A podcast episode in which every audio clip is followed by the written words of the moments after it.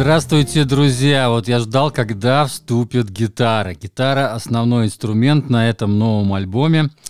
И я очень рад, что я услышал такого молодого гитариста, который пока еще, пока еще как бы не очень знаменит. Но все же давайте послушаем э, его новый альбом, потому что я, в общем-то, э, уже слышал это имя и обозревал один альбом, на котором он принимал участие.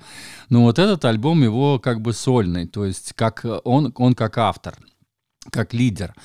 В 19 лет Грахам Дечтер э, был, на, занят, э, был нанят в Клейтон Хамилтон Джаз Оркестра. Это был самый молодой участник в истории группы. Ему было 22, когда вышла его первая запись как лидера «Right on Time».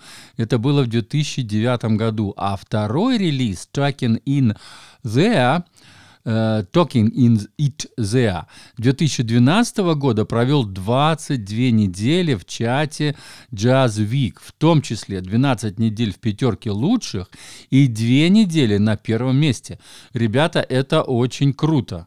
Очень круто вообще попасть на первое место, провести там 2 недели, да еще 12 недель в пятерке продержаться, это, это очень-очень круто. Я слежу за этим опросом постоянно и каждую неделю публикую, э, так сказать, результаты этого опроса. Это 50, ой, какой 50, больше 60 радиостанций Америки, они посылают все свои данные вот на Jazzweek, на портал Jazzweek, которая это все суммирует и делает такой топ.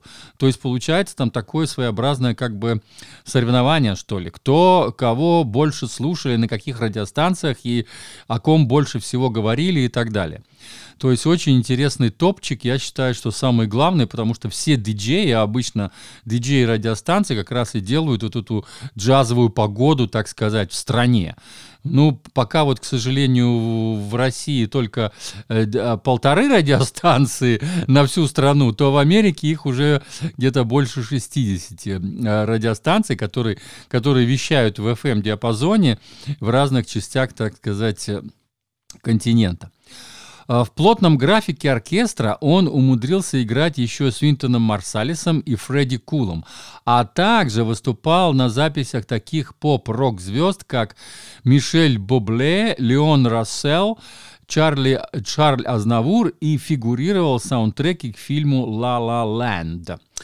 И вот что о нем сказал, э, значит, эм, э, Гамильтон, барабанщик, который вот с ним принимал участие, э, значит, вот на этом альбоме. Впервые услышал его девятилетнего и представить не мог, что когда-нибудь мы будем работать вместе. Он умеет ставить цели и добиваться их путем кропотливого труда. Для третьей записи в качестве лидера он попросил меня быть продюсером. И так как он очень талантлив как композитор, я посоветовал ему сочинить большую часть материала. На этом альбоме в основном его оригиналы, и к концу каждого трека вы готовы поспорить, что это были стандарты.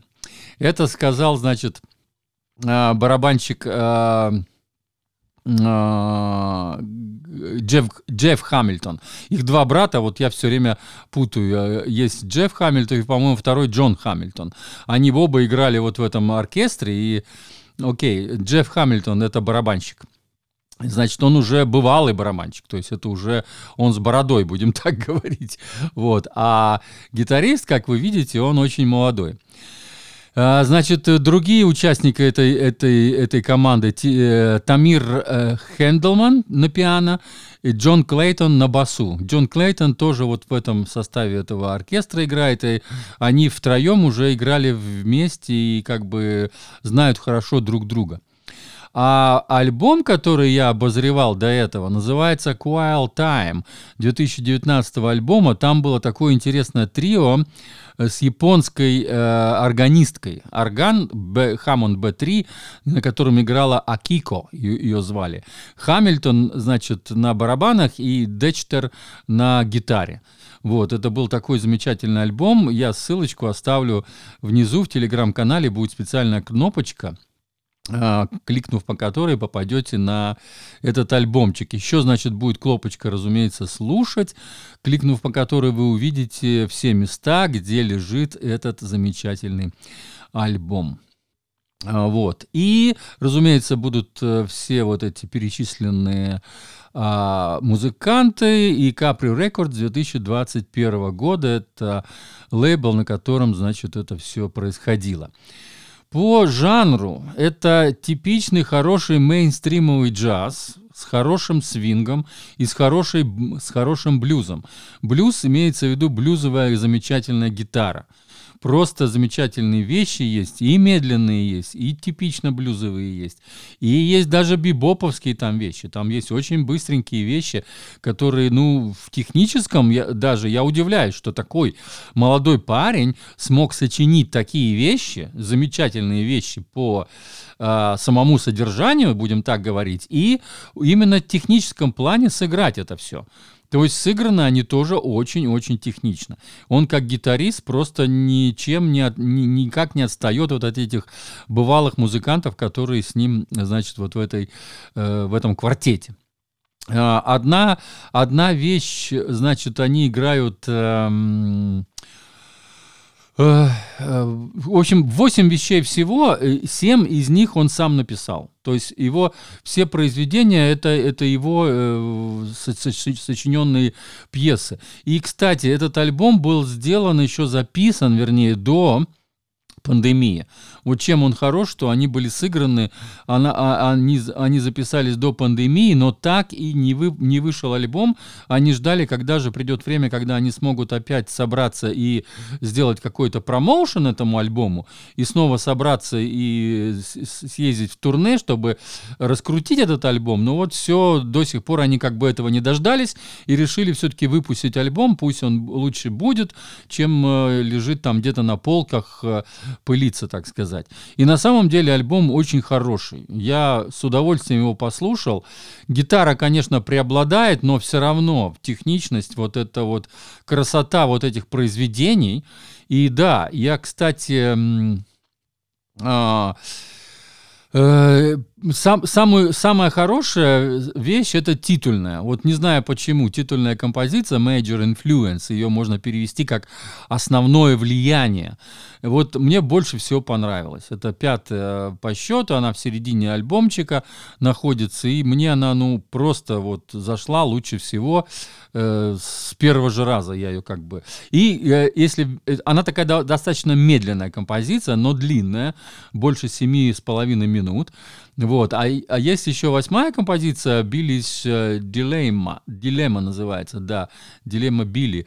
Вот, и, значит, она пятиминутная, но она настолько интенсивная, настолько быстрая, настолько технично сделана, что тоже я ее отметил как лучшее, но... А, короче, весь альбом хороший, весь альбом хороший, и если даже честно, вот если бы так сразу выбирать было достаточно трудно, потому что все, все вещи хорошие. И первая же вещь сразу начинается уже, когда ты слушаешь первую вещь, ты понимаешь, что альбом будет хороший. Вот это как раз тот случай. Бывает так, что ты слушаешь одну, вторую, третью, только потом где-то до середины альбома ты понимаешь, что да, это альбом стоит свеч. Здесь же я сразу понял, что мне это нравится, что мне нравится этот стиль, это гитара, это звучание, как они это все исполняют вместе и сами, разумеется, произведения. А, хочу еще, кроме того, что вот я прочитал, что я записал под обложкой альбома, а там всего помещается тысяча символов, э, достаточно такое коротенькое, значит, эм, мое предсказание этому альбому, я еще нашел очень интересные слова, которые он сам сказал. «Я считаю себя вечным учеником музыки, и до тех пор, пока мои уши могут улавливать звук, а мой разум способен его воспринимать, у меня всегда будет аппетит». Вот так красиво сказал сам Грэхэм Декстер. Слушаем его альбом, который называется major influence – это главное влияние или основное влияние Грэхэма Декстера. С ним вместе играют, значит, я уже говорил, это Тимир Хендлман на пиано, Джон Клайтон на басу, Джефф Хамильтон на барабанах. Всего доброго. С вами был Константин из Ирландии. Пока.